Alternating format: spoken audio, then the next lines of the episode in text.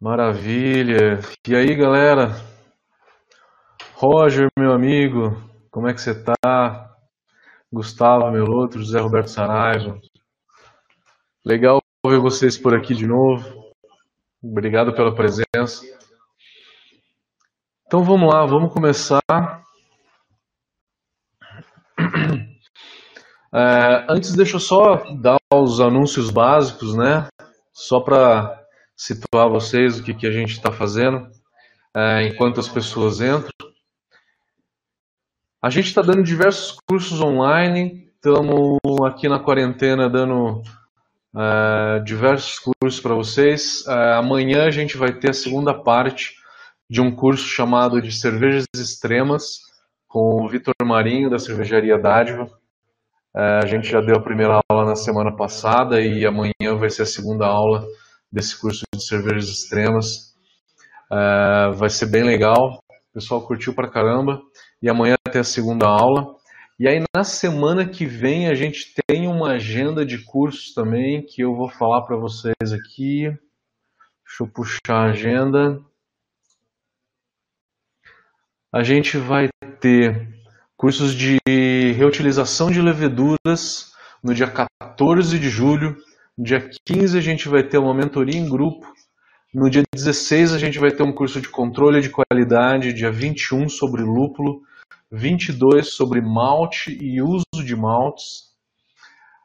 Depois a gente vai ter água começando no dia 30 de julho, carbonatação 4 de agosto, elaboração de receitas dia 11 de agosto, Beer Smith 13 de agosto, escola alemã, escola americana, escola inglesa, por volta do dia 20 de agosto, e um outro curso novo que a gente tem no portfólio chamado de Eficiências de Processo. Entender eficiência de todas as formas, né, em todas as etapas. Como que eu posso melhorar a extração é, do meu malte, do meu lúpulo, né, ou reutilização de água, e aí assim vai. Então legal, gente. Quem, quem não conhece ainda, dá uma entrada no site da Brau Academy, olha lá os cursos, é, quem está no Instagram, o, o áudio tá legal. O pessoal que está no Instagram, o áudio tá legal. Karina que está por aí, o áudio tá legal. No YouTube tá chegando, tá chegando bem, né?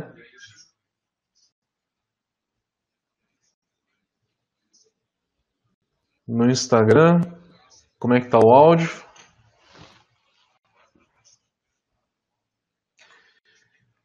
Bom, Acho que está tudo ok, então vamos lá, vamos começar.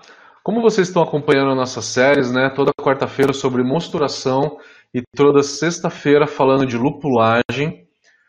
O episódio que eu lancei na quarta-feira passada foi sobre pH. E aí eu queria fazer essa live sobre pH. Como vocês separaram, eu não estou fazendo mais as lives de terça, quarta, quinta-feira, porque acabou ficando um pouco cansativo para mim, eu confesso que eu estava trabalhando pra caramba e aí fazendo live, e aí eu comecei a dar de terça, quarta e quinta diversos cursos, né? Segunda-feira não, porque segunda-feira é sagrado, né? A gente tem essa live já há quase um ano, tá fazendo um ano agora no final de julho, e a gente nunca vai terminar com ela. Então, as lives de terça, quarta, quinta-feira são esporádicas, quando tem a gente avisa. Bom, galera, eu queria fazer essa live para vocês falar de pH. É, eu acho que é muito importante esse tema de pH e merecia às vezes até um curso, mas ou uma live muito legal para vocês, que é para a gente falar de todas as partes do processo, tá? Vamos falar de ingredientes, quando a gente usa ingredientes, se altera o pH ou não qual o pH que tem que ser o ideal na mostura, qual o pH que tem que ser ideal na clarificação, porque na fervura, na fermentação, se eu jogo dry hop, altera o pH ou não, qual que é o pH ideal da cerveja final, enfim, eu quero falar sobre pH de uma forma geral para vocês, tá? Então a ideia é a gente falar de pH de uma maneira bem ampla, tá? Vamos começar primeiro pelos ingredientes. Vamos entender o pH dos ingredientes. Qual que é o pH do malte? O pH do malte mais base que a gente tem é o malte Pilsen, por exemplo. que tem um pH de por volta de 5,8, 5,85, 5,9. Isso quer dizer, se você tiver uma água neutra e você jogar um malte pilsen, 100% malte pilsen nessa água, o pH da tua mosturação, né, no momento que você fez essa infusão desse malte na água, vai ser o próprio pH do malte, né? Se eu tenho uma água neutra e eu tenho um malte que ele é ácido, na verdade, né? 5,8 é ácido. A mosturação, que é o resultado disso tudo, acaba sendo mais ou menos esse pH. Lógico que tem algumas variações de acordo com os sais que você jogou ali, de acordo com a quantidade de carbonatos, bicarbonatos que a tua água tem, né? Mas o pH ele fica mais ou menos ali, o pH ele assume o pH do malte, tá? Então o pH do malte Pilsen ele tem por volta de 5,8, 5,9. É, o lúpulo, né, como qualquer vegetal, ele é um pouco alcalino, tá? Eu não sei te dizer, acho que é por volta de 8 ou 9, tá? É, esse pH na hora que você joga na água. Então o que eu quero dizer é o seguinte, quando você joga o teu dry hop, você aumenta o pH. Em que proporção? a cada 3 ou 4 gramas de dry hop que você joga na tua cerveja, você acaba aumentando o pH da, da, da tua cerveja em por volta de 0,15, 0,2. Nossa, faço uma New England IPA então que eu jogo 12 gramas por litro. Poxa, 12 gramas por litro vai te subir o pH aí por volta de 0,8 até 1,0 o pH da tua cerveja final. Então é importante você controlar o pH da tua cerveja em todas as etapas do processo, tá? Falei dos insumos, vamos falar da mosturação. Qual que é o pH ideal da mosturação? E aí, como sempre, vamos quebrar alguns paradigmas, né? Eu sempre falo que a gente sempre quebra paradigmas aqui nas nossas lives. E o paradigma que a gente vai quebrar hoje é o seguinte: pH que todo mundo aprendeu ideal é de 5.2. Por quê? Porque as enzimas trabalham melhor. Quais enzimas, né? A beta e a alfa milase, que são as principais enzimas da nossa cerveja, não trabalham bem a 5.2. A beta milase trabalha muito bem a 5.5. A, a alfa milase tem o ótimo dela a 5.7. E como vocês vêm acompanhando todas as minhas séries de mosturação, vocês viram que não é necessário a gente fazer parada proteica e nem parada de beta-glucano em toda cerveja que a gente faz, tá? Não é obrigatório. A gente só faz se a gente precisa, se a gente tem um malte mal modificado, né? Enfim, entre outras coisas, tá? É, então não é necessário, não é necessário realmente você fazer é, parada proteica e parada de beta-glucano em toda a cerveja, tá? Isso a gente já pode derrubar por terra, tá? É, e aí eu não não é por conta das enzimas da beta e da alfa-milase que eu vou fazer a correção de pH em por volta de 5.2. Enzimas, a gente tem beta e alfa-amilase que atuam num, numa faixa de pH um pouco mais alta, mas as proteases, as fitases e as beta-glucanases atuam no pH, atuam bem no pH de, por volta de 5.2, tá? As principais enzimas, que é beta e alfa-amilase, atuam muito bem em 5.5, 5.6. Mas as demais enzimas, se você faz, elas são beneficiadas com um pH de 5.2. Como a gente não precisa fazer fitase, beta-glucanase é, e protease atuar em toda cerveja, né? não é um negócio obrigatório, por que, que a gente vai corrigir então o pH para 5.2? Em 5.2, na mostura, eu estou falando especificamente da mostura, tá? Na mostura, a 5.2 eu consigo extrair mais os minerais do meu malte. Quais são os minerais que eu tenho no meu malte? Primeiro, mais importante, zinco. Se o malte não tiver zinco, eu teria que adicionar esse zinco, senão a fermentação não aconteceria. Fazendo uma cerveja puro malte, eu tenho por volta de 0,10, 0,12 ppm de zinco. O ideal é a partir de 0,20. Geralmente, quando se faz cerveja puro malte, não se faz correção de zinco. Mas quero fazer para melhorar, tudo bem, não tem problema. Realmente não tem problema. Só que não precisa, não é tão necessário assim, tá? É, então, a extração de minerais da mosturação é beneficiada pelo pH de 5.2. Não só o zinco, mas a gente sabe que tem manganês, magnésio também, desculpa, magnésio. Magnésio é um íon que a gente quer. Manganês a gente não quer, porque manganês escurece a cerveja, escurece a Tony England IPA, né?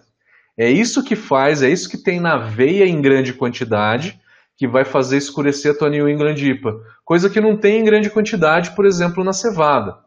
Mas, então, mosturação. Beta e alfa-milase atuam numa, num pH mais alto, é, beta-milase 5.5, alfa-milase por volta de 5.7. Mas proteases, fitases e beta-glucanases atuam bem no pH de 5.2 eu tenho uma extração melhor de zinco e magnésio a 5.2, tá? Então, por isso se convencionou corrigir o pH para 5.2 para ter uma melhor extração de zinco, tá? E a 5.2, a enzima que atua muito bem a 5.4, 5.5, 5.6 também vai estar tá atuando não é que ela não vai estar tá atuando, ela vai estar tá atuando menos, com uma intensidade menor, mas ela vai estar tá atuando, tá? Ela vai estar tá atuando. Então, não tenho que me preocupar com a falta de atuação das enzimas, tá? Eu corrijo o pH para 5.2 na mosturação, que é para uma extração melhor de zinco e magnésio. Não é para atuação da beta nem da alfa, tá? Mosturação, então, a gente viu que o ideal é 5.2 e o porquê, né? Clarificação, o que, que acontece com o pH? O que, que o, o pH interfere a clarificação? Se a gente tem um pH um pouco mais ácido, a viscosidade da minha clarificação vai reduzir. E reduzindo essa viscosidade, é melhor, né? Eu filtro melhor. Eu acabo filtrando melhor a minha cerveja e eu acabo tendo um fluxo melhor durante a clarificação. Então, para clarificação, o pH de 5.2 ele é melhor do que o pH de 5.5, 5.8, ou que seja a, a, não correção de pH, né? Quando eu tenho um pH de por volta de 5.8 é que eu não corrigi. Quando eu corrijo, eu deixo geralmente 5.2, 5.4, Tá? Clarificação então se beneficia com esse pH um pouquinho mais ácido de 5.2. Água de lavagem. Qual que é o pH ideal? Ele tem que ser abaixo de 5.7. Por que, que tem que ser abaixo de 5.7? Porque um pH mais alto, mais alcalino, ele aumenta a solubilidade de taninos. pH mais alcalino ele aumenta a solubilidade de taninos. Taninos são é um composto do grupo de polifenóis que dá a sensação de boca seca, aquela distringência que a gente sente na boca, né? Então, isso vem da falta de correção de pH. Se a gente não corrige o pH da água de lavagem, durante a clarificação eu vou acabar extraindo então mais polifenóis. Isso é crítico, mas não é tão crítico assim. Eu aposto que todo mundo aqui já fez uma cerveja sem corrigir o pH da água de lavagem, né? Todo mundo já fez isso. E não teve uma grande adstringência. A gente sabe que o pH na água de lavagem interfere, só que não vai deixar sua cerveja ao ponto de não conseguir beber, de ficar aquela distringência muito forte, né? Aonde mais dá distringência, na minha opinião, é na hora que você usa maltes muito escuros, né, ou caramelizados, né, em grande quantidade, né, que aí você tem muito tanino disponível na casca que na hora que você joga na água você acaba extraindo. Mas se a gente quer seguir o protocolo à risca, né, a correção do pH também na água de lavagem é necessária, deixar por volta de 5.7. Qual que é o pH ideal da fervura? O que, que o pH interfere na fervura? Se eu tenho um pH mais alto na fervura, eu tenho primeiro uma coisa boa. Eu tenho uma maior isomerização dos alfácidos. Ao invés de precisar de 60 minutos para isomerizar meus alfácidos, em 15, 20 minutos eu conseguiria isomerizar esses alfácidos se eu tivesse um pH de fervura de por volta de 7.0. Nossa, professor, então uma excelente dica sua. Eu vou subir o pH para 7.0 na fervura, depois eu vou cair. É, então eu estava falando o seguinte, pH da fervura, qual que é o pH ideal? Se eu tenho um pH alto na fervura, eu tenho uma maior isomerização. Ao invés de precisar de 60 minutos de fervura, eu com 20 minutos eu teria toda a isomerização, eu teria toda a isomerização é, em 20 minutos se eu tivesse um pH de 7.0. Tá legal? No YouTube voltou, tá tudo certinho, né? Tá tudo ok, tá sem eco, né? Não tá com eco não, né? Já está ok? Beleza. É, então, na fervura, com pH mais alto, eu tenho maior isomerização. Mas eu não vou fazer uma fervura com um pH muito alto, porque o pH alto ele promove a caramelização. Não só a formação de caramelos, compostos de caramelização, mas de melanoidina também. Os compostos de melanoidina né, dão uma cremosidade maior. Caramelo é aquele sabor de caramelo bem adocicado que a gente, que a gente conhece, tá? Isso tudo aumenta muito a cor da cerveja. Para vocês terem uma ideia, se eu for fazer uma Pilsen e for fazer uma fervura ao pH de 6,5, tá? Eu já vi essas fotos, tá? Uma Pilsen onde que o cara fez a fervura com pH de 6,5 só para ver a alteração de cor. Essa Pilsen vira uma Red Ale. Ela fica a cor de uma Red Ale. Então, a gente tem que manter o pH da fervura o mais baixo possível. Recapitulando então, na fervura, pH alto aumenta a isomerização, só que aumenta a cor da cerveja também. Se eu deixar o pH baixo na fervura, eu tenho uma coagulação melhor. Eu formo mais trube. A coagulação não tem a ver com a cor da cerveja, tá? Tem a ver com a formação de trube, que é proteínas, polifenóis, alfa-ácidos, beta-ácidos, ácidos graxos. Tudo isso coagula e vira trube, né? O trube quente no final da fervura. E esse trube, ele acaba, quanto mais trube eu formo, menor a turbidez da minha cerveja. Menor a turbidez, a cerveja fica mais limpa, né? Uma Pilsen precisa muito disso, né? Levando em consideração todos esses aspectos, o pH ideal da fervura seria de 4.9. Mas eu não fervo o pH de 4.9, né? Por quê?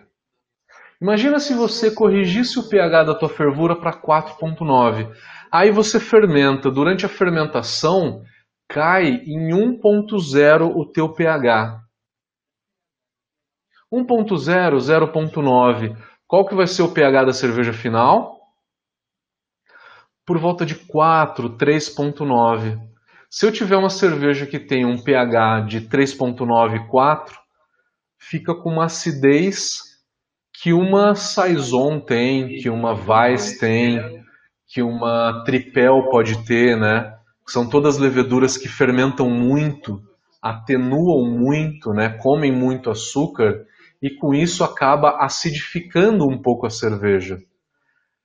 É um pH 3.9, 4.0 que ainda não dá a sensação de azedo. O azedo ele vem abaixo de 3.8, 3.7, tá? Aí a gente tem uma sour. 3.9, 4.0 é uma leve acidez que uma Weiss, uma Saison, uma Belgian Blonde, uma Tripel tem, é normal, não dá sensação de azedo. Só que é uma acidez que a Pilsen não pode ter.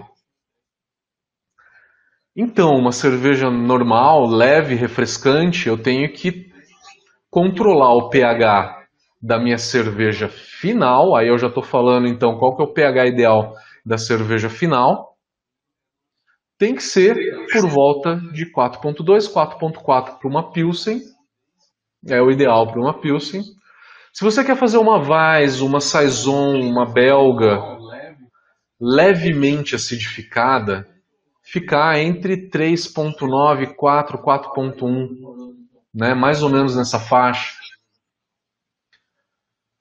Uma cerveja escura, geralmente ela tem um pH um pouquinho mais alto, por volta de 4.6, 4.8. Por quê? Qual que é a importância do pH na cerveja final? Quanto mais alto o pH, quanto mais alcalino for o pH da minha cerveja final, da minha cerveja pronta, mais eu sinto o sabor do malte. Quanto mais ácido, mais refrescante é essa cerveja. Abaixo de 4.2 eu começo a ter uma acidez um pouco evidente. Até 3.9. Uma acidez evidente de uma, de uma belga ou de uma Weiss. 3.8 para baixo é sour. Uma sour leve tem de 3.8 a 3.6. Uma sour bem ácida, ela tem 3.2 até 2.8, 2.9. Mas geralmente fica entre 3.2 e 3.4, tá? Então isso tudo para vocês entenderem o pH da cerveja pronta. Mas voltando um pouquinho, na hora que eu estava falando do pH da fervura. Eu falei que o pH ideal da fervura seria 4.9. 4.9 para eu ter uma boa coagulação de proteínas e polifenóis e reduzir a turbidez da cerveja e também não ter um escurecimento, uma caramelização grande durante a minha fervura para não escurecer a minha pilsen. Então, por esses dois fatores, o pH ideal da fervura seria 4.9. Só que se eu ferver a 4.9, a cerveja depois de fermentada vai ter 3.9. Então, o pH da fervura é de ideal é de 5.2. Porque depois de fermentada, essa cerveja vai ter 4.2, 4.3. Que é o padrão, né, gente? É o padrão da indústria. A gente, como caseiro, né, é, aprendeu, costumou a, a pegar os protocolos de produção de cerveja, né, que a indústria deu para gente, né? É por isso que eu falo muito de pH para tentar deixar isso muito claro para vocês que o pH, é, o porquê do pH em cada etapa, né? É, não é por conta das enzimas que a gente corrige o pH para 5.2, né? Então a indústria vai lá e corrige o pH para 5.2 na mosturação, que é para extrair mais zinco e mais magnésio.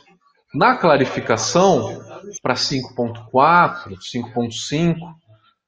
Na água de lavagem, melhor dizendo, para 5.4, 5.5, que é para não extrair taninos durante a lavagem. Na clarificação, o pH de 5.2 ele ajuda a melhorar o fluxo, porque ele reduz a viscosidade da clarificação. Na fervura 5.2 é um pH o mais baixo possível, para que eu não caramelize muito o meu mosto durante a fervura e que eu tenha uma boa floculação, que eu tenha uma boa coagulação de proteínas e polifenóis e reduza a turbidez da fervura.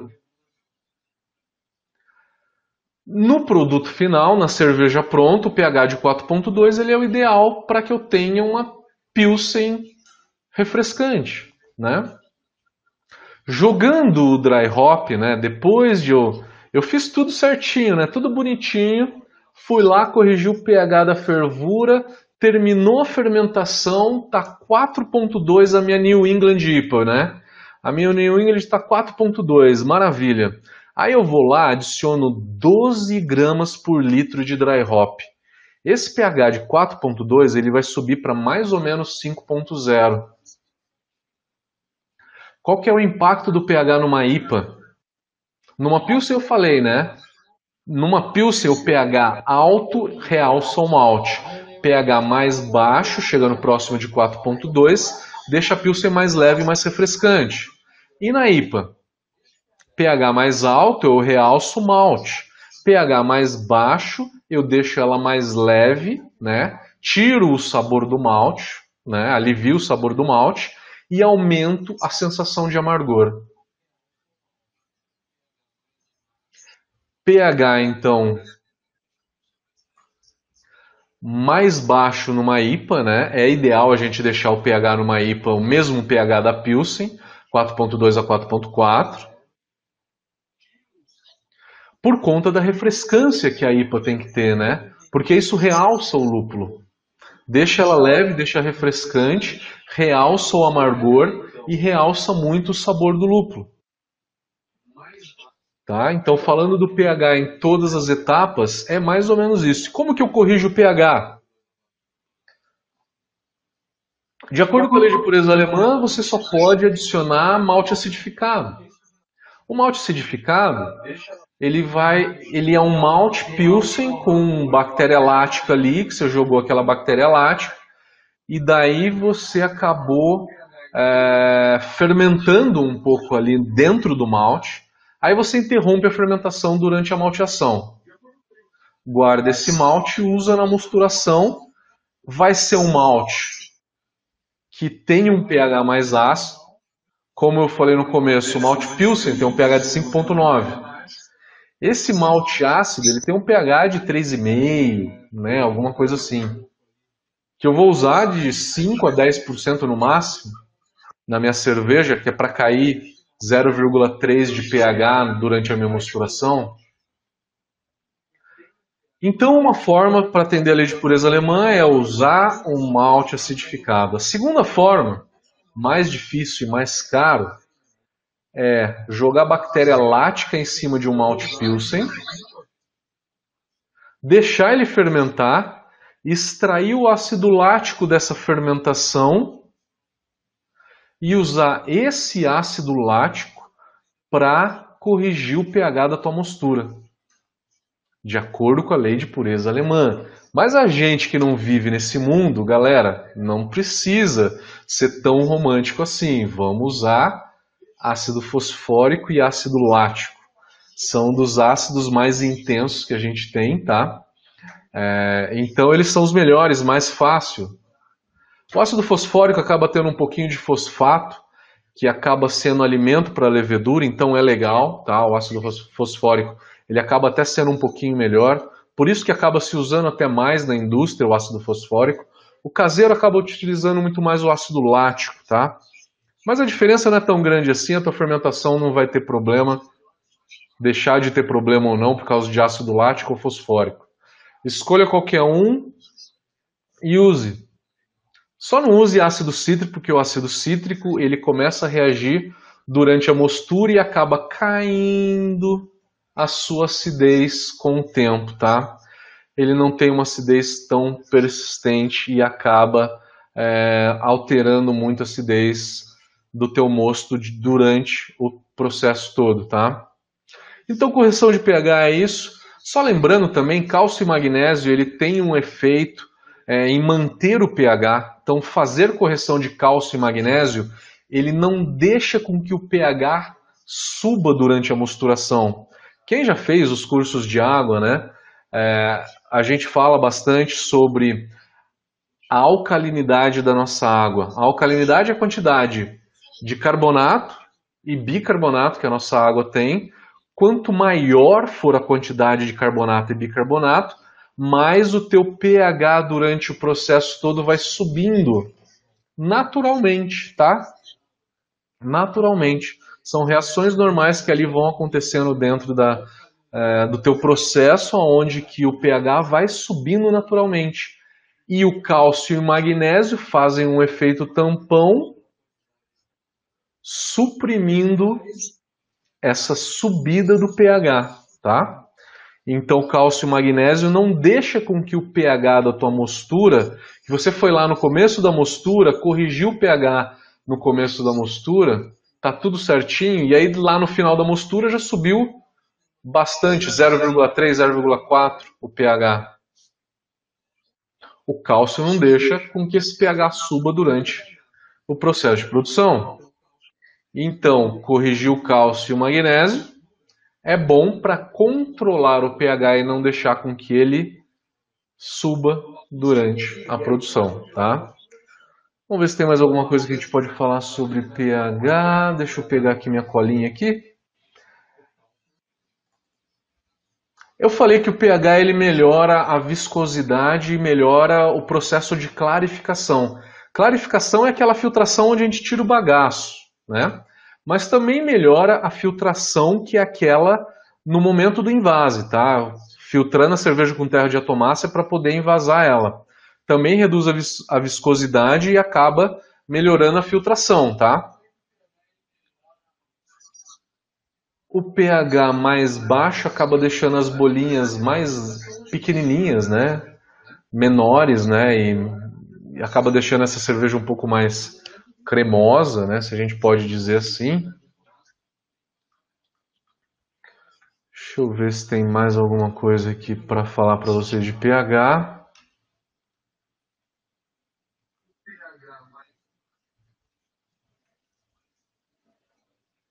Importante ter, né? Você que vai fazer correção de pH, você vai lá comprar o ácido fosfórico é, e o ácido lático, mas tenha também um pouco de bicarbonato. Por quê? Nas primeiras vezes você vai errar a mão, você vai jogar muito ácido ali dentro e vai acabar caindo esse pH para 5.0, 5.1. Para baixo de 5.2, gente, as enzimas não funcionam muito bem não funcionam muito bem. Então, aí você vai precisar de bicarbonato para poder subir de novo esse pH. Subiu esse pH, maravilha, tá? Às vezes a gente erra. Uma cerveja, tá? Lembrei de uma coisa que eu vou falar então. É, você tem uma água geralmente neutra, né? A maioria de vocês fica ali entre 6,5, 7, 7,5, né? Geralmente fica entre 6,5 e 7, né? uma água neutra. Como eu falei, se eu jogar um malte Pilsen que tem um pH de 5.9, na hora que você joga esse malte ali, a mosturação vai ficar por volta de 5.8, 5.9, tá? As enzimas funcionam bem? Funcionam. Se eu fizer uma cerveja sem corrigir o pH, uma Pilsen, né, 100% malte Pilsen, eu vou conseguir fazer essa cerveja, não vai ficar tão refrescante, porque aí eu vou ferver tal. Depois da fervura, esse pH vai ficar por volta de 5. Ela seria mais refrescante se o pH ficasse por volta de 4.2, 4.4. Mas eu trabalhei em cervejaria na Alemanha que não fazia correção nenhuma de pH, nem com ácido lático, nem com malte acidificado, nem nada. E a cerveja Pilsen ficava realmente muito boa, tá? Ficava boa aumentava um pouco a sensação de malte, né, o sabor de malte que, que a cerveja Pilsen tem, tá? Mas não tem problema, dá para fazer, dá para fazer. Então, jogar tem uma água neutra, eu jogo só malte Pilsen ali, eu vou ter o pH da tua mostura por volta de 5.8, 5.9. Quanto mais escuro forem os maltes que eu for usando na minha mostura, né, na produção da minha cerveja, mais ácidos são esses maltes, né? É, um malte torrado ele tem um pH de 3.2 a 3.8, né? Então é proporcional. Quanto mais escuro for o malte, mais ácido é esse malte, tá? por conta da temperatura de torra durante a malteação, que você tem informação de compostos ali que são mais ácidos, né? A torra do malte cria essa acidez durante a malteação. E que é, o malte mais escuro, quanto mais escuro for, mais açúcar caramelizado e mais acidez vai ter também. Além de mais taninos, mais açúcares não fermentáveis, mais doce vai ser a tua cerveja, né? Quanto mais escuro o malte, né? Todos esses fatores influenciam. Mas falando especificamente de pH, na hora que você vai fazer, por exemplo, uma Red Ale, você pegou teus maltes ali para fazer a tua Red Ale, jogou na tua água neutra, pH neutro. Na hora que você jogou os maltes ali, o pH ele é mais ou menos de 5,5. Vou fazer uma stout. Uma stout normal, com 5, 5,5 de álcool. Joguei os maltes na minha mostura, 5.3, 5.4. Daí nem preciso fazer correção de pH. Vou fazer uma Russian Imperial Stout ou qualquer cerveja que tenha muito malte e que tenha muito malte torrado, como uma Dark Strong, uma Russian Imperial Stout, uma Baltic Porter, né? Imperial Stout. Uma Russian Imperial Stout especificamente, que tem uma carga muito alta de malte e muito alta de malte torrado e de malte caramelizado também. Na hora que eu arrio o malte da minha Russian na minha água neutra, o pH ele cai para 4.7. Se você não fizer correção de pH, você não faz a tua Russian Imperial Stout. Porque a beta-amilase que funciona a 5.5 de pH e a alfa-amilase a 5.7 são as duas principais enzimas, não vão quebrar o teu amido se você tiver um pH de 5.4. Mas a 5.2 vai. Tá? Então é mais uma dica para você que talvez não corrija o teu pH. É fundamental que que você consiga pelo menos saber o pH da tua água. Se ela é neutra, você consegue seguir essas regras que eu falei, tá? Esses vídeos todos ficam gravados no YouTube, tá? No YouTube da Brau Academy, quem quiser depois entrar, é, assistir de novo, é só ir para lá. No SoundCloud também fica e no Spotify, tá? Bom, maravilha, galera. Vamos lá para as perguntas. Eu vou começar para o Instagram sempre, né? Porque o Instagram sempre cai aqui a, a conexão antes e aí eu perco as perguntas que o pessoal está digitando. Vamos lá. Aproveitando, galera, a live da semana que vem, é, da segunda-feira da semana que vem, do dia 13, eu vou estar tá numa cervejaria em Rio Claro. E eu vou fazer a live lá de dentro, que eu já combinei, eu estou prestando uma consultoria ali, é, e aí a gente vai fazer a live lá de dentro. E eu queria que vocês sugerissem algum tema para essa live. Mostrar algum equipamento, alguma, é, alguma parte do processo em específico. Dê sugestões para mim aqui no chat, por favor. Eu vou agradecer muito se vocês derem alguma sugestão para a gente fazer na semana que vem gente vai estar dentro de uma cervejaria. O Denis Ambrosio perguntou o que, que usa para ajustar o pH. Isso acho que foi antes de eu falar, né? Ácido lático, ácido fosfórico, né? É, é a maneira mais fácil. Malte acidificado é até difícil de encontrar hoje em dia, né? Felipe Martins falou que fez o curso básico e gostou muito. Valeu, Felipe. A gente tem diversos cursos já gravados na, nota, na nossa plataforma, tá? É, com preço super acessível por conta da quarentena nossa aí, para dar um incentivo a vocês. Cursinhos curtos, tá? Que a gente nunca tinha feito, eu acabei fazendo, né, por conta da quarentena. Carbonatação, por exemplo, um curso de quatro horas. Reutilização de leveduras, escola alemã. Vamos falar de escola inglesa, vamos falar de escola é, americana também. O Evandro está perguntando qual pHmetro você indica para o caseiro.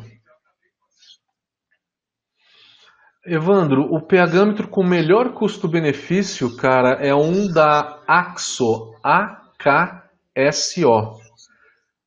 É uma marca que tem uma loja online. Procura no Google loja online pHmetro Axo, A-K-S-O. Custa 200, 250 reais, tá? É um pHmetro de bolso que você coloca ali no você coloca no teu moço. Super fácil, tá? Muito prático. O de bancada mais barato que tem é um que eu comprei que custou na época uns mil, mil duzentos reais. Tá? O de bancada mais barato. Se você quer um intermediário, a Hana, H-A-N-N-A, tem alguns intermediários ali muito bons, pHmetro de bolso muito bom, por volta de 500 a 600 reais, tá? O Guilherme Alves está perguntando o que, que, quer dizer pH, qual que é a sigla pH? pH vem de potencial hidrogeniônico. Potencial hidrogeniônico, tá? Que é a quantidade de hidrogênio, tá? Quantidade de H+, que a gente tem, tá?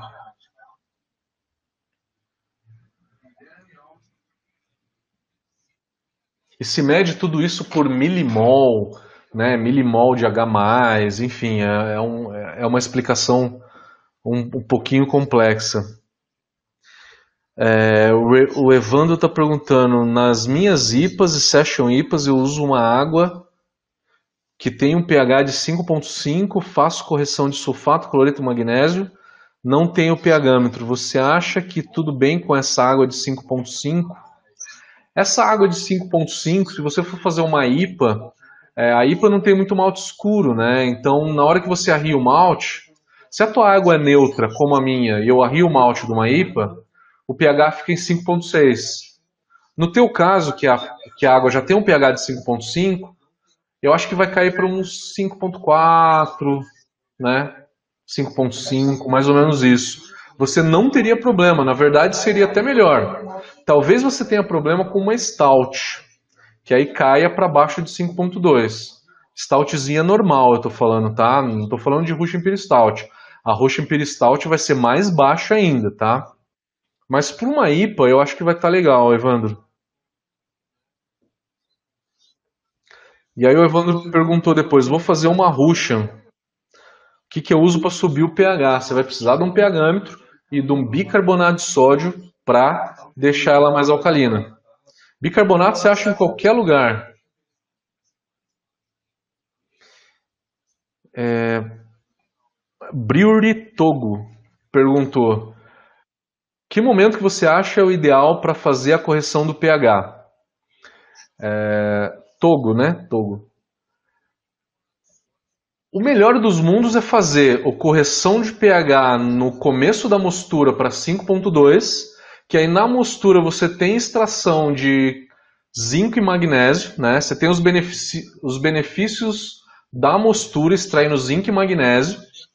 Corrige o pH da tua água de lavagem 5.4, que aí na hora que você faz a lavagem, é, a tua fervura vai estar tá por volta de 5.2, 5.4, tá?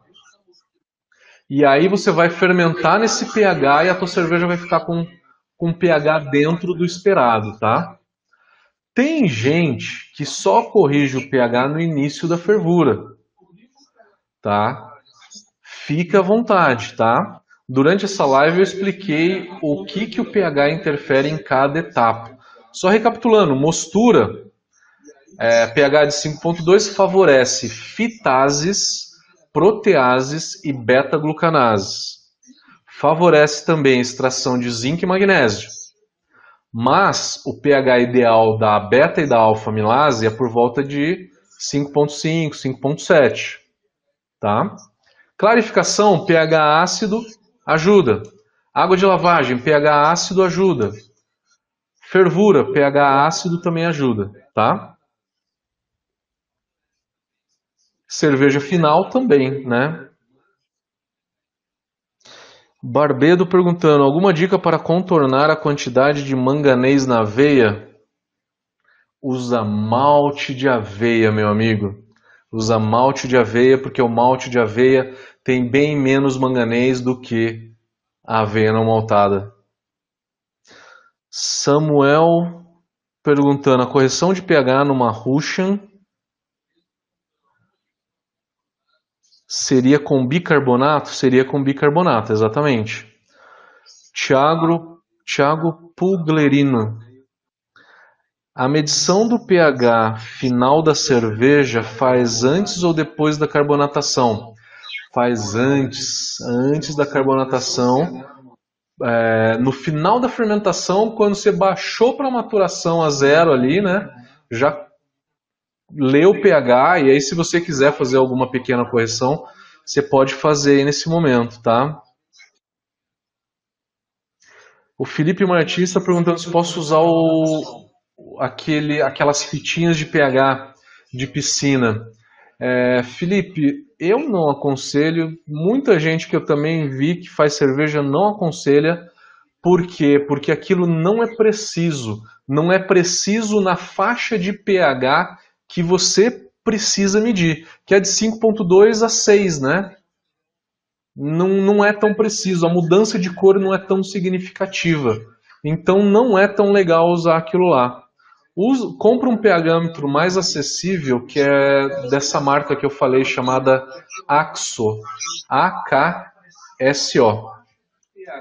Ele acaba sendo mais barato, mais acessível e mais, mais fácil de a gente fazer, tá? O Brewery Togo está perguntando se eu uso a água total na mosturação, que é o no sparge, né? Se você corrige o pH antes ou depois? Antes, antes no começo da tua mosturação. Corrige no começo da mosturação para 5.2. Eu sou da opinião, então, que corrigir o pH para 5.2 no início da mosturação é legal. Água de lavagem a 5.4 também. Tá? Isso tudo vai deixar minha fervura com pH de 5.2 a 5.4.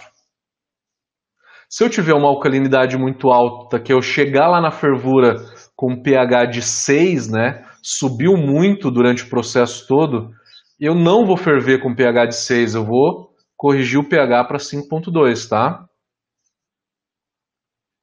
Então, algumas primeiras vezes, quando vocês forem fazer essas correções, acompanhe o pH em todas essas etapas, tá? A Cafetina Beers está perguntando qual o pH de uma cerveja engarrafada. Uma Pilsen, o ideal é de 4.2 a 4.4. A mesma coisa uma IPA também, tá? É uma cerveja mais maltada, mais escura, 5.4, 5.6. É uma Weiss ou uma belga que tem aquela leve acidez de 3.9 a 4.1. Uma sour abaixo de 3.7. Uma sour que tem baixa acidez, 3.7, 3.5. Alta acidez, 3.4 a 3.2. Cerveja final, tá? É, o Evandro sugeriu mostrar os equipamentos da cervejaria. É, dá uma, dá uma, dá mais uma dica assim, algum equipamento especial. E aí eu falo sobre o processo. É que o assunto para uma live ele tem que ser um pouco mais específico. Dá, dá essa dica para gente é, para a próxima live, né? Eu vou estar dentro de uma cervejaria dá alguma dica para mim, mas tem que ser um assunto específico, tipo resfria resfriamento do mosto, clarificação, né? É, tina de mostura, mosturação, é, moagem do malte, né? Tem que ser alguma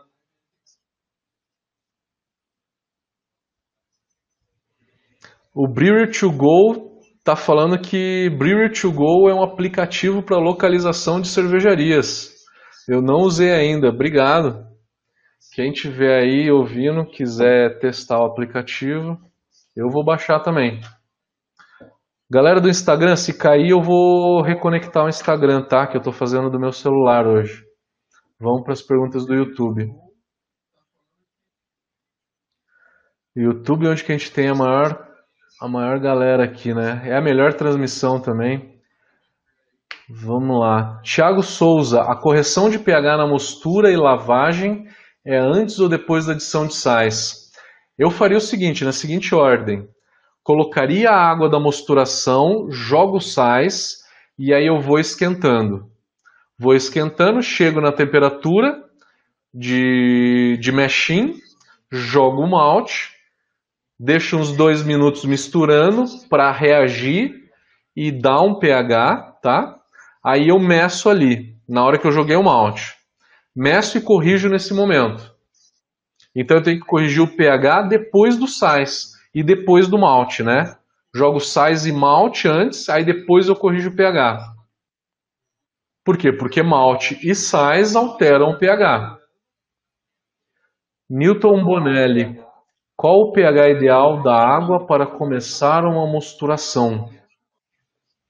Você não corrige o pH, Newton, é, na hora a água da mosturação, você corrige depois de jogar o malte. Então seria de 5.2, tá? Não, jogou o malte e corrigiu para 5.2. Rodrigo está falando, eu baixo o pH da água de lavagem até para abaixo de 5. Você tem que, é, Rodrigo, ver o pH em todas as etapas, tá? Se você baixa o pH da água de lavagem para baixo de 5, mas você não corrige o pH da mostura, na hora que você junta a água da mostura com a água de lavagem, pode ser que a tua fervura tenha o pH ideal de 5.2, né? Então, você tem que acompanhar todas as etapas, tá? Só da água de lavagem não diz muita coisa. O Beto De Luca perguntou: o pH da água muda conforme aquece? A temperatura em si é, não muda, não é, que não muda, o teu pHmetro ele, ele faz a correção automática do pH, tá? A, geralmente, 99% dos pHmetros faz a correção do pH até 60 graus.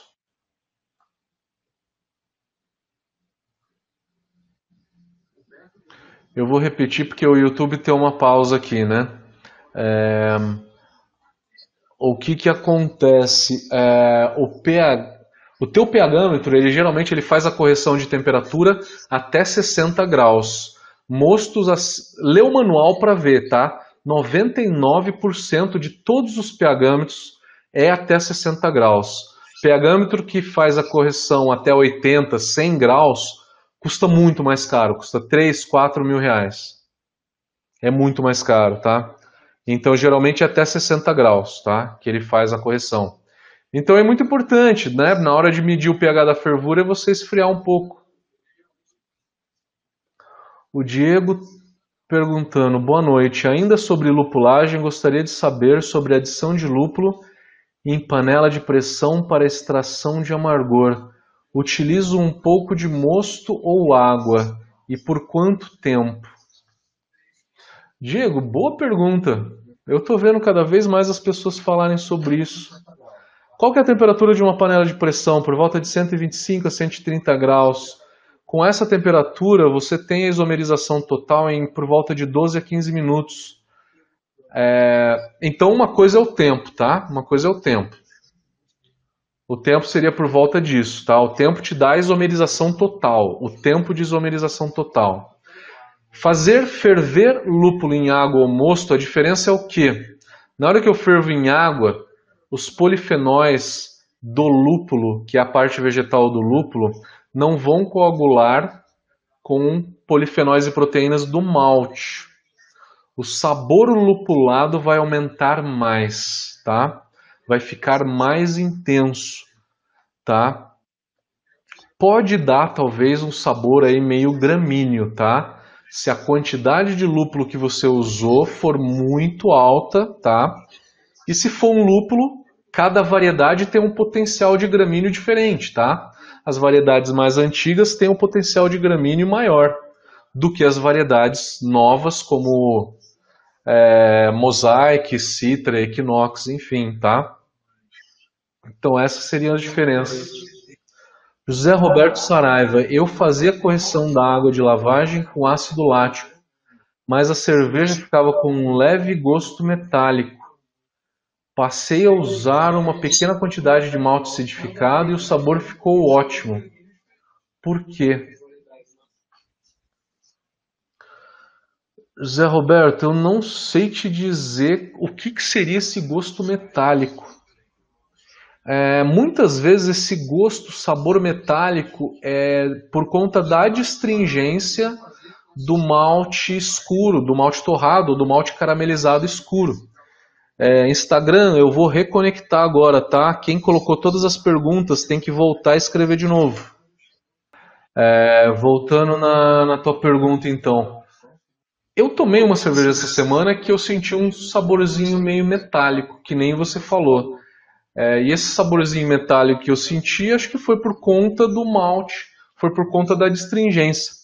E aí, José Roberto, me fala se é uma cerveja que tem malte torrado ou que tem malte, tem malte caramelizado. É, pode ser isso que, que dá esse gosto metálico. Né? Às vezes pode ser oxidação né, da cerveja, oxidação de polifenóis, de colóides, entre outras coisas, tá? Mas o ácido lático ele não dá um sabor de metálico. Ácido lático em grande quantidade seria uma Berliner Weiss, por exemplo, né? Aí eu te faço uma pergunta: quando você toma uma Berliner Weiss, você sente esse gosto metálico? É disso que você está falando? Pode ser que esse gosto metálico seja essa leve acidez. Então, voltando lá, eu estava falando da, da dúvida do José Roberto em que em que a gente estava falando sobre metálico, né? Então, para mim, o metálico ele não ele não vem da é, ele não vem da acidez, tá? A acidez dá essa leve sensação de acidez mesmo, que é o que eu chamei de um tart, né, leve, é, que uma Weiss tem, que uma Saison tem, por exemplo, né? Maurício Anadão, como é que tá? É, ele está falando que eu ajustava o pH da fervura para 5.2 no início da fervura. Você está dizendo que eu devo ajustar o pH para 5.2 na clarificação? se você ajustar na clarificação, você tem o benefício de reduzir a viscosidade na clarificação. Se você ajustar o pH para 5.2 na mosturação, você tem mais extração de zinco e magnésio, né? E você beneficia a fitase, a beta-glucanase e a protease. Mas se você está fazendo, você está falando que está fazendo pH da mostura 5.5, com isso você beneficia beta e alfa milase, tá? O importante de eu trazer tudo isso, gente, eu não quero dar protocolo para ninguém, tá? Eu nunca vou dar protocolo para ninguém. Eu quero ensinar vocês a pensarem, tá? A dar exemplos e fazer vocês pensarem, a entenderem realmente é, e saírem com com o seu conceito, né? Então por isso que eu, por isso a ideia da live. Então Gente, pode fazer a correção de pH ou no começo da mostura, ou na clarificação, ou na fervura, tá? É completamente livre, tá? Vocês sabem com, com essa live agora qual que é a implicância em cada um delas, tá? O Wilton está sugerindo fermentação sob pressão para a próxima live. Ô Wilton, a gente tem um curso de fermentação sob pressão, na verdade é, que eu não consigo dar tudo, o conceito todo, em uma live de uma hora, tá? Aí eu acabei fazendo um curso. Cara, é um curso que tá baratinho, cara, 60 reais, cara. Tá lá no site da Brau. Tiago Oliveira está sugerindo aromas e sabores frutados. Seria o que? Seria fermentação, né?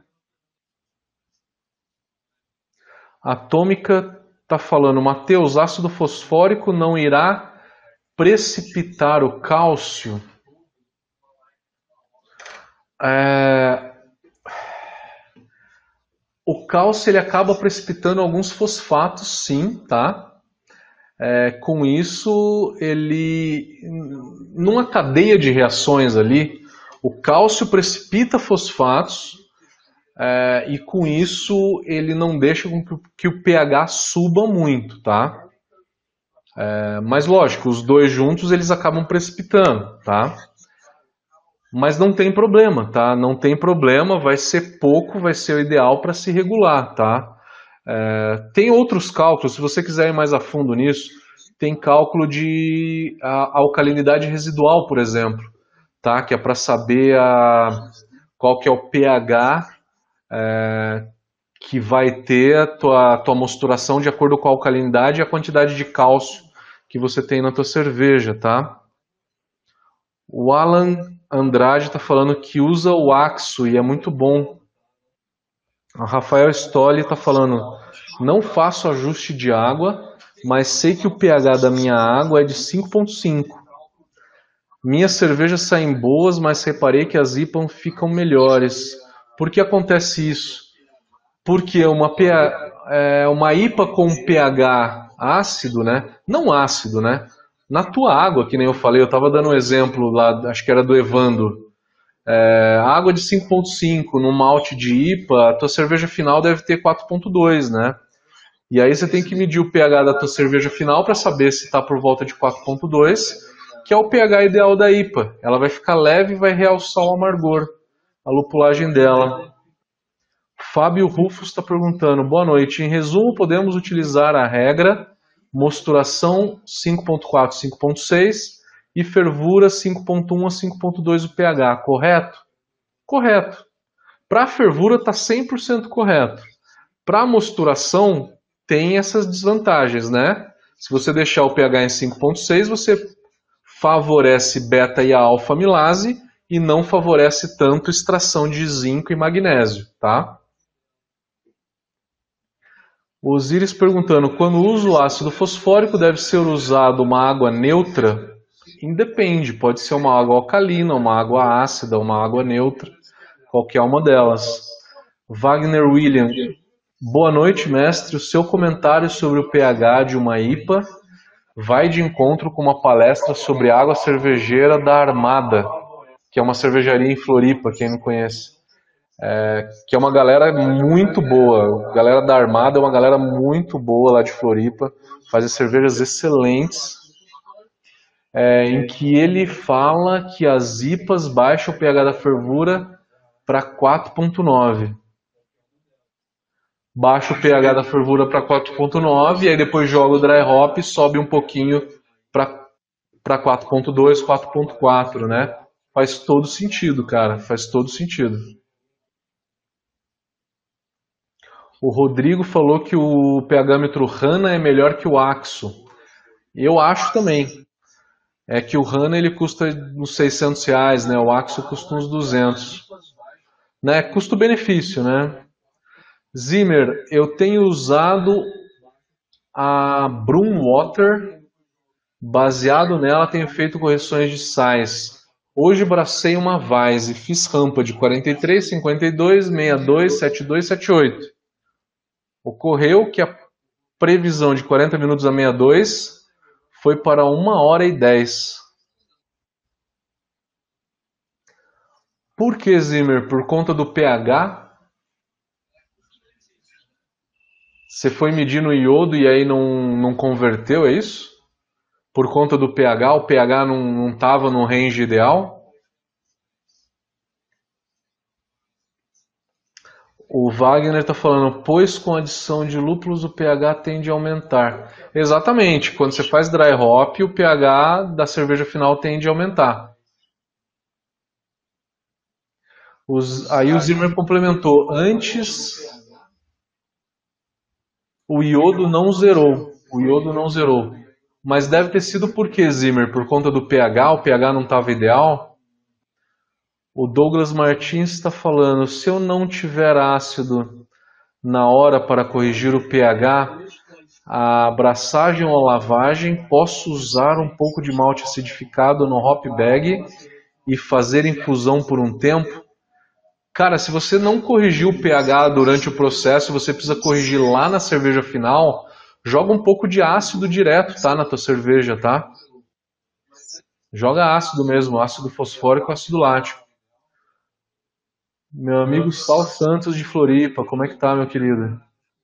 A variação de pH durante a mostura pode prejudicar o resultado da cerveja? De que forma?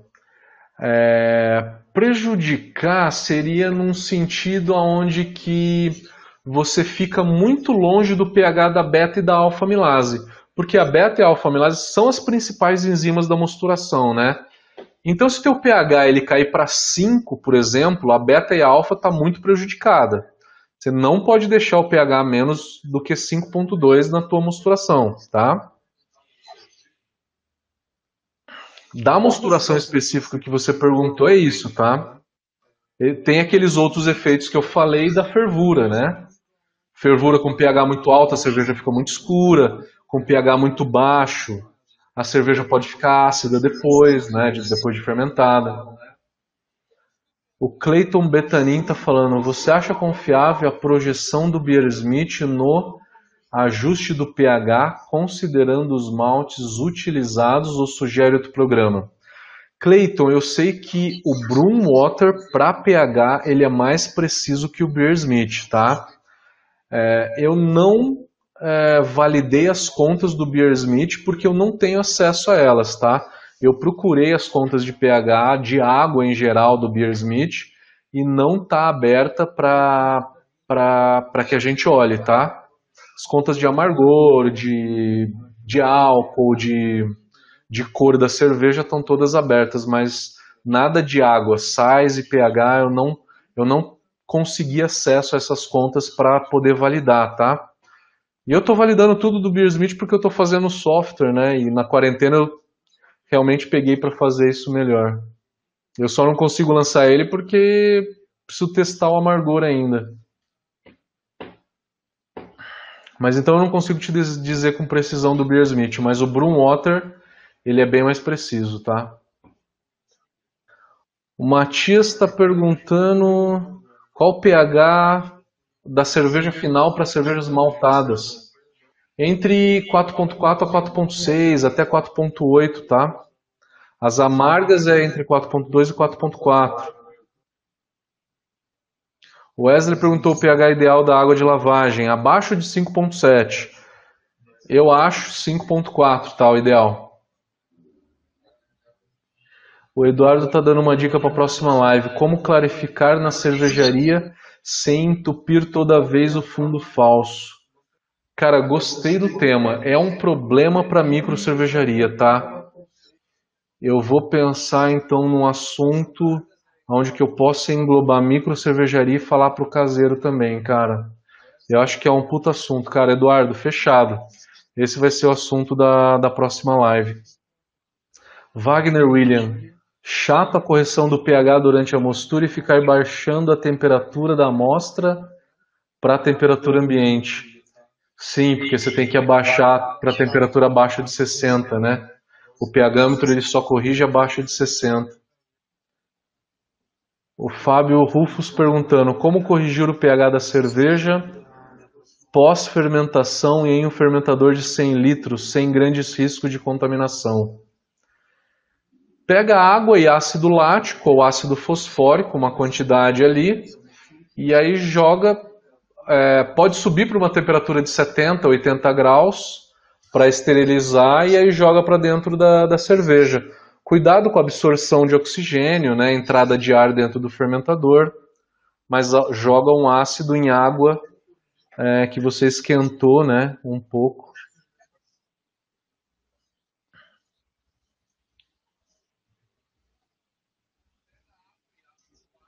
Então é, você pode jogar, o Rodrigo Grupelli perguntando se pode jogar o ácido. Pode jogar o ácido lático antes de arrear o malte.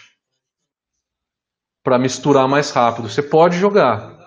Só que depois que você arrear o malte, você tem que misturar tudo e medir para ver se o pH está certo, tá? Muita gente, quando você vai pegando a prática, né, você já sabe que para aquela cerveja né? Eu tenho uma água específica, eu vou jogar uma quantidade de malte que eu já conheço, eu já fiz essa receita, eu jogo tantos ml de ácido. E aí eu jogo, já jogo esse, esse ácido no começo. Aí depois que eu arrio o malte, pelo menos faz uma leitura para ver se se está certo, tá? É que a prática leva a você saber a quantidade exata de, de ácido que você precisa ali, tá? Mas não deixa nunca de checar. Bruno Demarque. Já ouviu falar sobre o Beer Smith estar calculando errado os sais quando envolve carbonato de cálcio com a diferença da metade informada sobre o valor real? Eu já ouvi falar sim, Bruno. Eu já ouvi falar sim, cara. Se eu precisar te recomendar algum software para cálculo de sais, é o Broomwater e tem um outro mais simples que o Broomwater que também é mais preciso, chama Easy Water, EZ Water Calculator.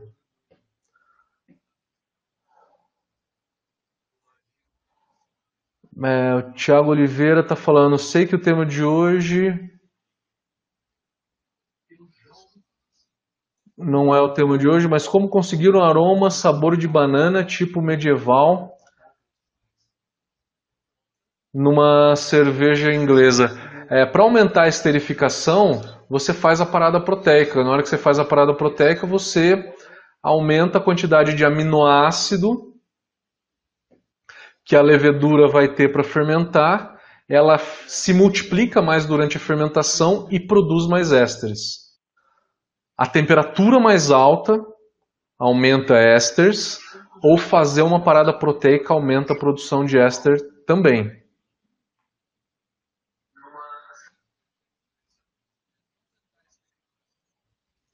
José Roberto Saraiva, fiz várias vezes uma Irish Red Ale, mas na mesma receita esse sabor metálico desapareceu.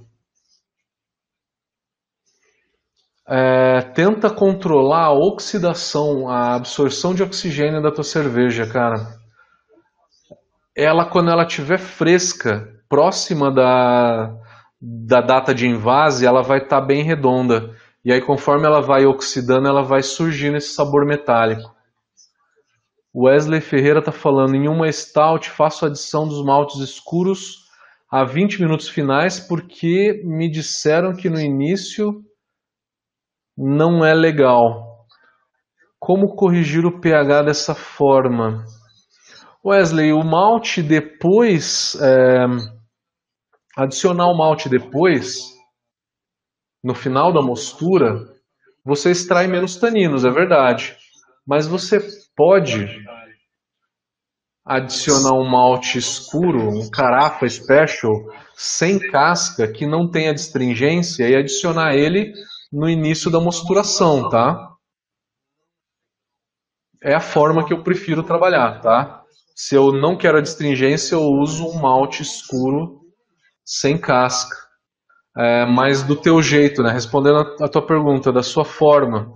Como é que você faz? Você tem que levar em consideração o seguinte: se você acertar o pH da mostura para 5,2 e aí no final da mostura jogar um malte que tem um pH de 3,2, que é o malte torrado, esse pH vai cair muito, tá? Então ele pode cair para baixo de 5, 4,7. Aí você vai ter que medir o pH de novo e fazer correção de novo. É essa a solução que você tem, tá? É medir o pH de novo e fazer a correção se precisar.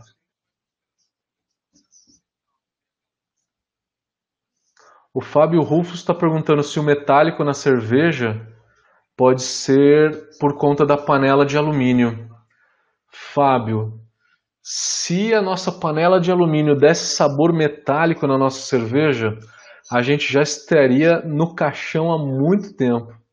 Porque o alumínio é extremamente tóxico, cara. Muito tóxico. Não é não, isso é oxidação mesmo. Douglas Martins está falando que já teve problemas de metálico na cerveja e era falta de passivação do equipamento. Que aí pode ser fuligem de solda. Concordo, concordo. O Diego está falando que o, irá usar o Hallertau Magno em panela de pressão para ferver o lúpulo em panela de pressão. O sabor lupulado fica mais intenso com água. Fica mais intenso com água, Diego, exatamente. O Fábio está falando que fez uma porter e ficou metálica. Descobriu depois que foi caramelo que fez com açúcar. O caramelo, né, se torrado muito tempo, se caramelizado por muito tempo, ele dá um sabor metálico, sim. Concordo contigo.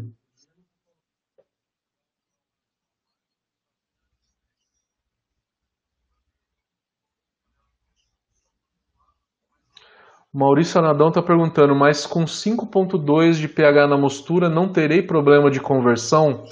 Não terá problema de conversão, ela vai ser mais lenta, mas nada que 40 minutos a 62 para beta-milase seja o suficiente para converter todo o amido, tá? Douglas Martins, na live na cervejaria em Rio Claro, poderia mostrar sobre a limpeza dos equipamentos grandes? Falar sobre SIP, né?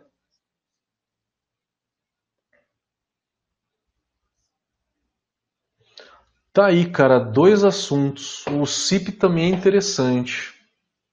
Mas como não entupir na clarificação também é interessante. Cara, os dois assuntos são muito interessantes para mostrar dentro de uma cervejaria. Eu vou pensar bem, eu vou pensar bem aqui. Gustavo Meloto, o pH da Double IPA está em 4.37. Eu ainda irei fazer o dry hop de 2 gramas por litro. Pela regra de 3, esse dry hop irá aumentar o pH em 0,13. Mais ou menos. Por volta disso, 0,1, tá? Não é um problema para uma IPA, então, tá? Para sua IPA não vai ser problema. Concordo contigo, tá? É...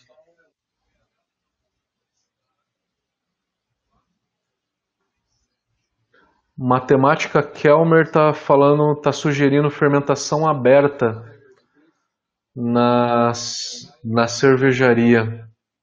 Eu vou pensar, eu vou pensar, eu vou ficar entre esses temas.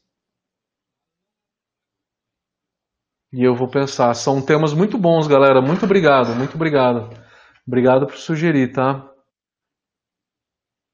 O Atômica está falando para a gente que a solubilidade do hidróxido de cálcio, CaOH, é de 0,18 gramas para cada 100 ml de água.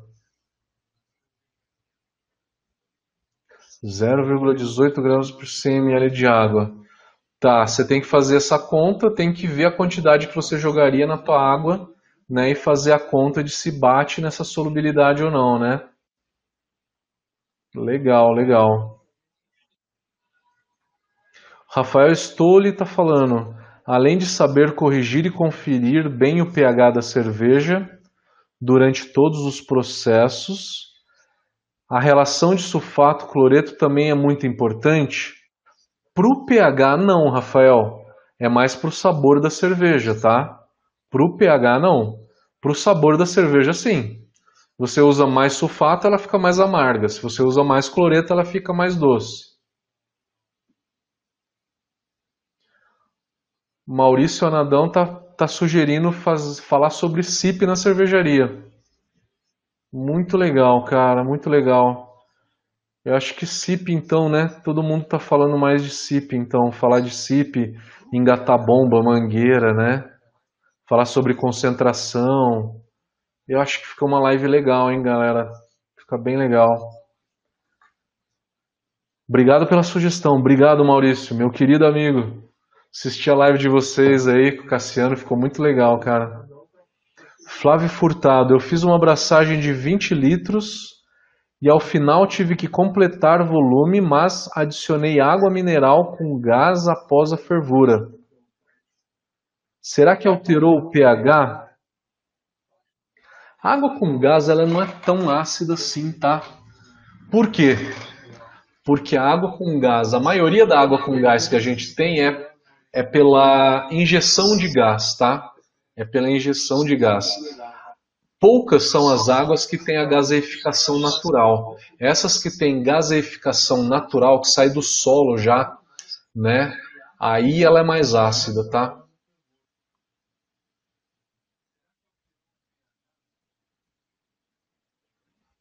É, Flávio, aí você está falando se vai dar certo a fermentação ou não. Cara, vai ter que vai ter que medir a densidade. Você vai saber se deu certo pela densidade. Se atenuar a cerveja o quanto você quer, é que deu certo. Espero que dê, cara. Se você tiver como medir, vai lá e mede o pH dela.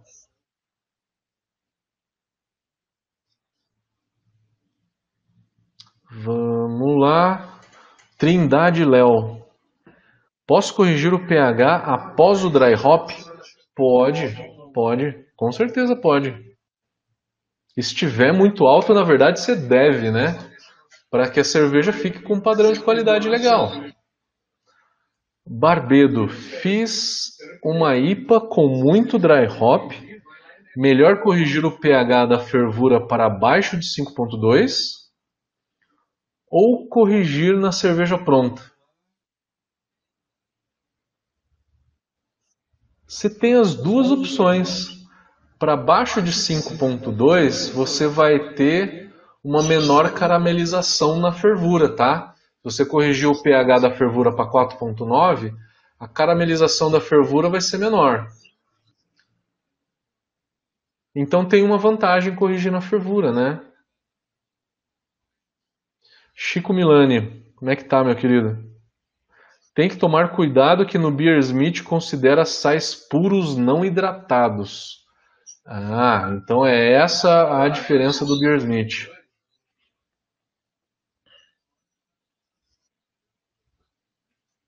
Obrigado, Chico. Obrigado. Barbedo está perguntando: no caso de uma IPA com muito dry hop, melhor corrigir o pH da fervura para. Ah, eu já respondi essa, né? Cafetina. É... Para acertar a dureza da água, se tem uma água mole, é que quero fazer uma breja escura que coloco sais para a água ficar mais dura. Deixa eu ver se eu entendi.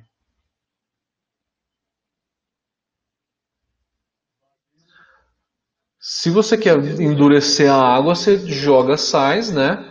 Para fazer uma, uma água mais dura, com certeza, com certeza, é isso.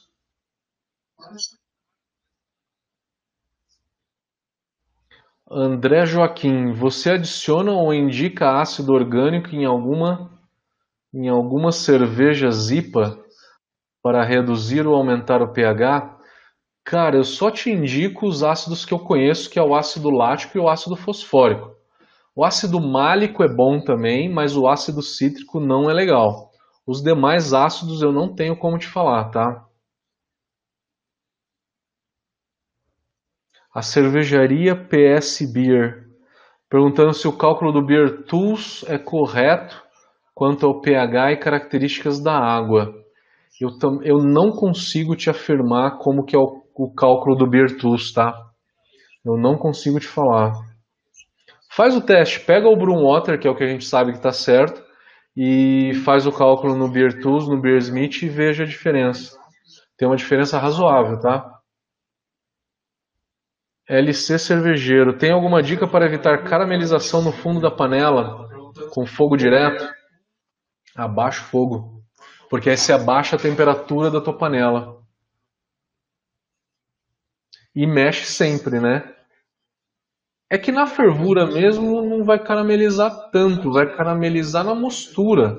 Se você tem, provavelmente deve ter um fundo falso ali, onde que você fica recirculando durante a mostura inteira, né? Se você faz isso e aí o que cai para baixo ali, se cai malte fica ali embaixo do fundo falso, vai caramelizar, tá? Cafetina está perguntando quais sais para endurecer a água. Cara, para te explicar isso é uma longa história. Eu te aconselho realmente um curso de água, tá? É, mas os sais mais usados são carbonato de cálcio, sulfato de magnésio, sulfato de cálcio e cloreto de cálcio são os mais usados. Eu vou responder mais quatro perguntas aqui do YouTube, tá? E aí eu vou desligar porque já está dando uma hora e quarenta de live. Eu já estou começando a perder a voz já.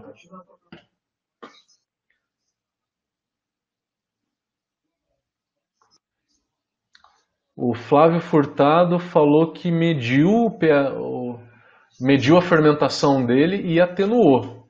Então funcionou. Então o pH não foi o problema, Flávio. Se atenuou, então tá tranquilo. Rodrigo falou: depois de carbonatar é criado o ácido carbônico. Isso baixa o pH, Rodrigo. Realmente baixa, tá? Mas o ácido carbônico ele é muito leve em termos de acidez. ele não tem uma acidez alta, tá? Vai ser 0,1 com uma cerveja muito velha, né? Tipo um ano, dois anos de idade. Então é com o tempo, tá? Não é num curto prazo, é quando a cerveja realmente for ficando mais velha, que aí você vai ter uma conversão em ácido carbônico muito maior. Flávio está falando que não borbulhou nem um dia, mas atenuou na medida certa do densímetro. Então, beleza. Fechou. Galera, vou terminando por aqui porque já deu uma hora e quarenta de live. Do Anceola, meu amigo, acabou de entrar. Que pena. É, essa live fica gravada ali no, no YouTube, quem quiser ver. Então, todas as lives de segunda-feira estão no YouTube da Brau, tá? E a gente sobe em forma de podcast no SoundCloud e também no Spotify, tá? Desculpa os percalços que a gente teve hoje aqui, a transmissão caiu algumas vezes porque meu software que eu uso travou e aí eu acabei eu acabei usando um outro é, um outro serviço aqui barato que que acabou não ficando legal. Gente, como todo mundo falou aqui, é, acho que votação foi falar sobre CIP, né? Então, galera, na segunda-feira que vem eu vou estar dentro de uma cervejaria em Rio Claro e a gente vai falar sobre CIP. Vocês que votaram, galera, valeu! Valeu, obrigado. Eu vou começar a desconectar aqui, gente. Obrigado, valeu. Até segunda-feira que vem. Valeu, Chico, valeu.